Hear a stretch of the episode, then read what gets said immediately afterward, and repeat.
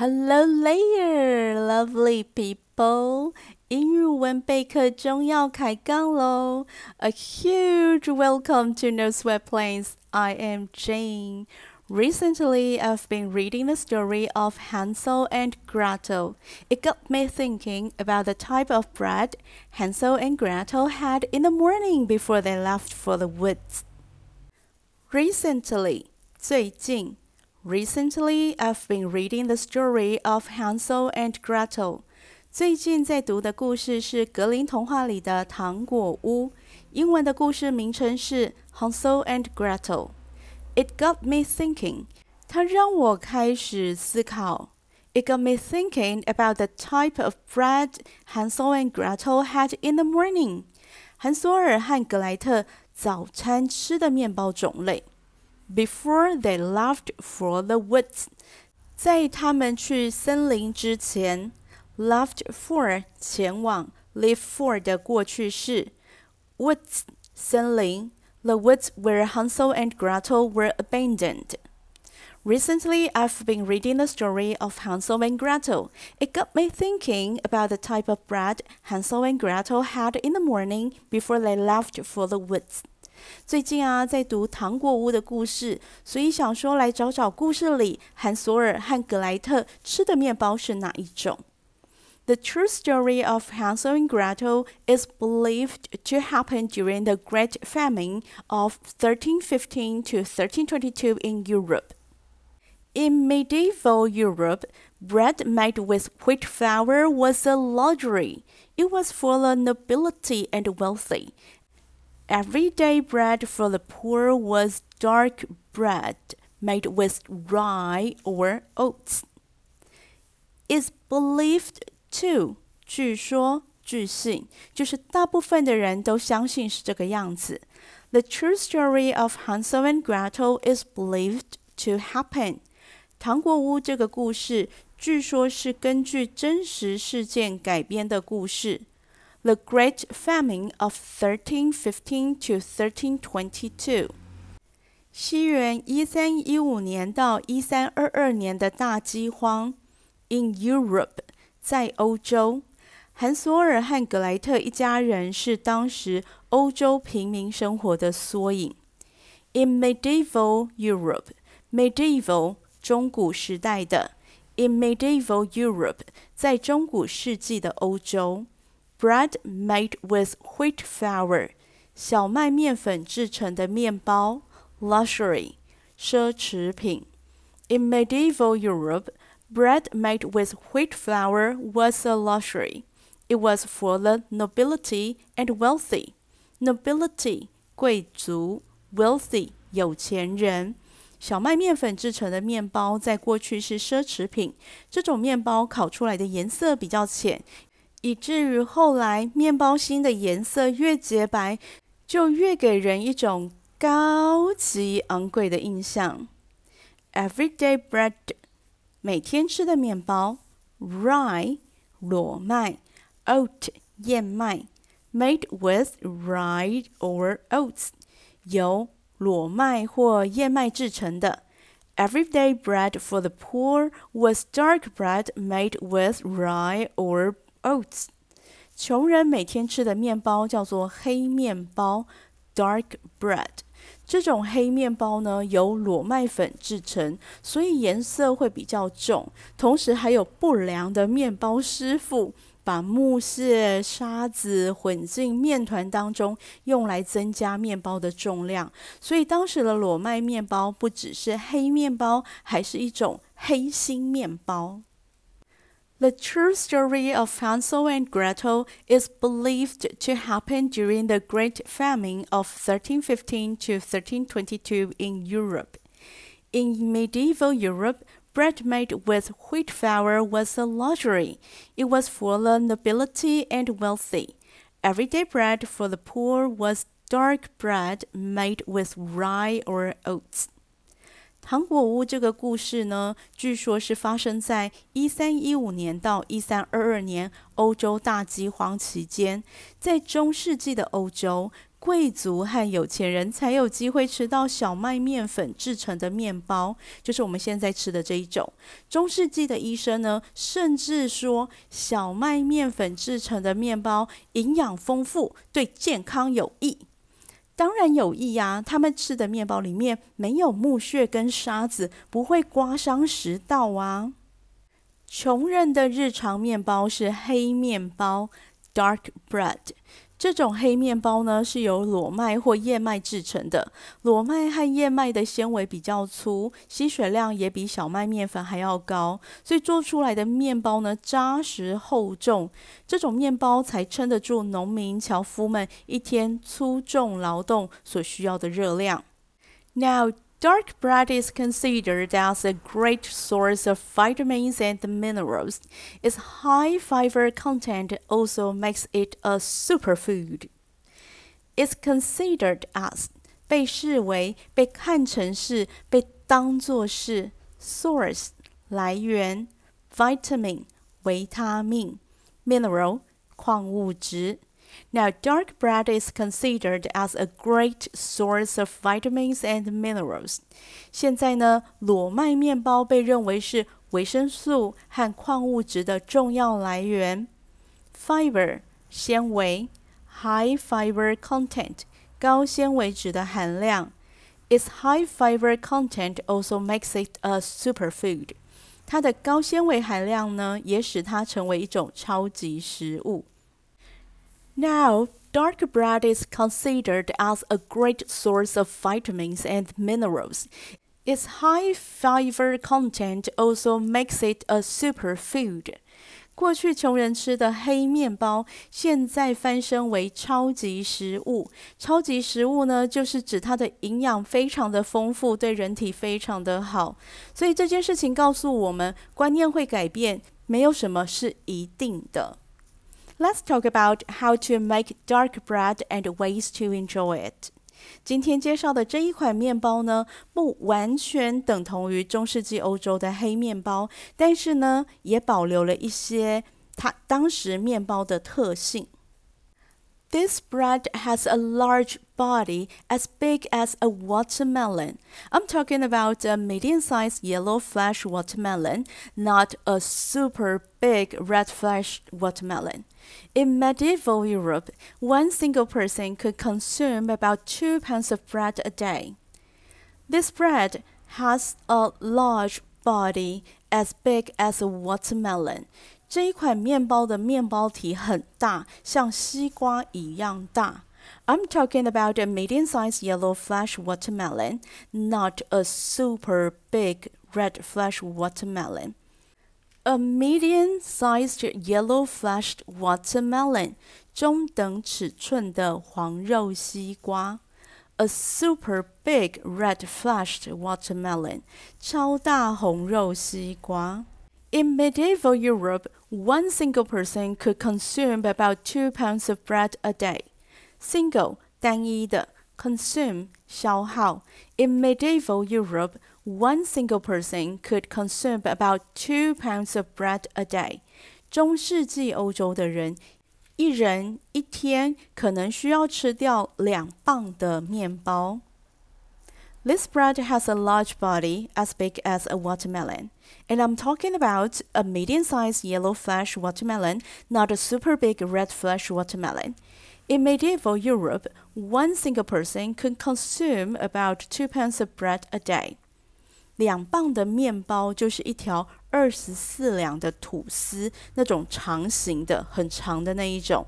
像糖果屋故事里的这个家庭，每天都要准备四条二十四两的吐司。如果家庭主妇要手工揉面的话，你还有体力做其他事吗？所以呀，黑面包的第二个特性就是免揉。It's a no-knead dark bread. 说是免揉呢，各位朋友，材料还是要搅拌均匀，才能够烤出好吃的面包哦。To make dark bread or any other bread, you need three main ingredients, which are flour, liquid, and leavening agent. 不管是制作黑面包，或者是备课中的节目里提到的任何一款面包，都需要三种材料。这三种材料呢，分别是 flour 粉类、liquid 液体、，leveling agent 蓬松剂。首先来讲液体材料，液体一般来讲就是水。那现在流行呢，使用牛奶来增加营养价值，还有就是可以添加鲜奶油、鸡蛋、优酪乳，还有酸奶等等。但是中古欧洲的人大概就是用水做面包吧。其实其实还有一种啦，但是我觉得念警语好累哦，这一集就略过好了。好奇想要知道是哪种液体材料的朋友，可以听听德国姐讲 Presso 的那一集哦。接下来是蓬松剂 （Leveling Agent）。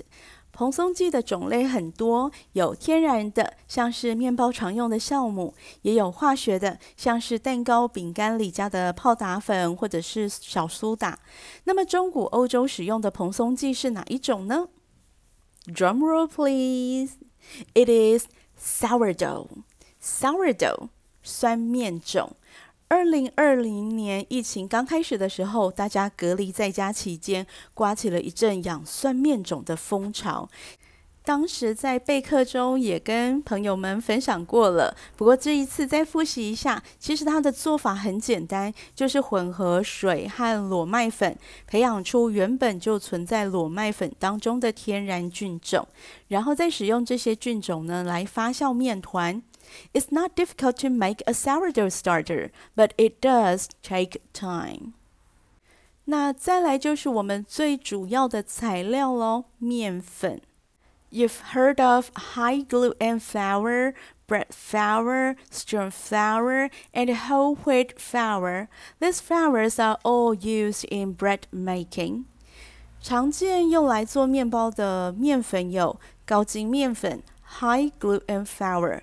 强力粉 （strong flour）、面包粉 （bread flour）、全麦面粉 （whole wheat flour）。强力粉、面包粉可以看成是不同面粉厂商给高筋面粉的产品名称，所以高筋面粉、强力粉、面包粉，实际上三种都是高筋面粉，可以这样想。那虽然三种都是高筋面粉，可是不同厂商的产品还是会有差异。所以购买前可以看一下产品成分，了解面粉内蛋白质的含量，学习当一个精明的消费者。To make authentic medieval European style dark bread, use 100% rye flour, but that makes the bread very compact. Authentic 真正的 rye flour 裸麦粉。To make authentic medieval European style dark bread, use 100% rye flour. 想要做出真正中古世纪欧洲风的黑面包，就不要使用小麦面粉，而要使用百分之百的裸麦粉。 那木屑、小石头那些呢？那些当然是不用加啦。黑面包不是黑心面包，家庭手做烘焙，给家人吃的要有爱，不要当黑心面包师哦。To make authentic medieval European style dark bread, use 100% rye flour, but that makes the bread very compact. Compact 密实的中古世纪欧洲风的面包粉是裸麦粉，但是百分之百裸麦粉的面包非常的扎实，纤维也比较粗。对于吃惯精致面粉的朋友来说呢，一开始可能很难接受。所以自己手做烘焙的好处就是可以按照本身的情况做调整。你可以从添加百分之十的。裸麦粉开始，然后慢慢的晋升到百分之百的裸麦制作面包。It's easy to make dark bread, but it surely takes time, like a lot. First, put the sourdough, rye berries, and oat kernels in water. Let it ferment overnight or until the grains are soft. This is called pre-soak. the grains will absorb water and become a lot softer. It takes time. 花时间. It's easy to make dark bread, but it surely takes time, like a lot. 做黑面包其实蛮简单的，但是呢，一定要花很多很多很多的时间。First, put sourdough rye berries and oat kernels in water sourdough 酸面种，rye berries 裸麦粒，oat kernels 燕麦粒。First, put the sourdough, rye berries, and oat kernels in water. 首先呢，将酵母、裸麦粒和燕麦粒放到水中。That is ferment overnight or until the grains are soft. Ferment 发酵，grain 谷物。让面种呢发酵一个晚上或浸泡到麦粒变软。This is called pre-soak. The grains will absorb water and become a lot softer. Pre-soak 预浸，absorb 吸收。This is called pre-soak. The grains will absorb water and become a lot softer. 这种预先浸泡麦粒的步骤，可以让加在面包里的谷物先吸收水分，然后软化。It's easy to make dark bread, but it surely takes time. First, put the sourdough, rye berries, and oat kernels in water. Let it ferment overnight or until the grains are soft. This is called pre soak The grains will absorb water and become a lot softer. 免揉面包的秘诀啊，就是让时间帮你完成全部的工作。所以呢，先有三到五天来培养出酸面种。对，培养面种呢，需要三到五天。那如果你很幸运，然后过程又很顺利的话，我们就说三天就好了，三天就发酵好了。那有三面种之后呢，加入面团分量所需要的水分，加入裸麦粒、燕麦粒，混合均匀之后，静置一个晚上，让这些麦粒吸饱水，这样基本就是第四天了。Next, add salt and flour, stir and mix everything together until there's no dry lumps of flour left. The dough for this bread is pretty wet, but it still holds its shape without spreading out. Let the dough ferment for a few hours. Next, add salt and flour. 接下来就是加入面粉跟盐，stir and mix everything together until there's no dry lumps of flour left. Stir 搅拌，lump 结块。 Stir and mix everything together until there's no dry lumps of flour left. 搅拌混合全部的材料到没有干粉为止。The dough for this bread is pretty wet. 这个面包的面团很湿，所以不止不需要，其实也没有办法使用机器或手揉面团。裸麦的筋性呢，不像小麦那么高，所以也不必追求面团的薄膜。 but it still holds its shape without spreading out. 但是搅拌好的面团应该是可以保持它的一团圆圆的形状，而不是水水的会流动的面糊。Let the dough ferment for a few hours. 搅拌好的面团呢，就让它发酵几个小时。Next, add salt and flour, stir and mix everything together until there's no dry lumps of flour left. The dough for this bread is pretty wet, but it still holds its shape without spreading out. Let the dough ferment for a few hours. 过一个晚上之后呢，裸麦粒和燕麦粒吸饱水，然后我们就加入米盐跟面粉。那这里的面粉呢，你可以混合小麦面粉和裸麦粉，或者是直接使用百分之百的裸麦粉也是可以的。 把材料搅拌均匀之后，让它自体发酵几个小时。We are looking at four to six hours。如果摆进冰箱做低温发酵的话，那就需要十二个小时。这又经过一个晚上，这是第五天。Transfer the dough into a loaf pan and leave it to rise until the loaf is as big as you prefer. Transfer 转移，prefer 喜欢。Transfer the dough into a loaf pan and leave it to rise until the loaf is as big as you prefer. 把发酵好的面团呢稍微整形，放入烤盘内进行烘烤前的发酵。那发酵时间不一定，大概发到烤盘的八分满，或者是你想要的高度，就可以进炉烘烤了。这时候时间已经来到第六天的下午了，所以呢，如果你礼拜一开始做到礼拜六的晚上，你终于可以吃到新鲜现烤出炉的面包。Dark bread has a hard crust and the crumb is dense and heavy but full of flavors. Crust 面包外皮 ，the crumb 面包内里，dense 浓密的，heavy 厚重的。Dark bread has a hard crust and the crumb is dense and heavy but full of flavors. 黑面包呢有坚硬的外壳，但是内里呢是扎实厚重的，可是充满着风味。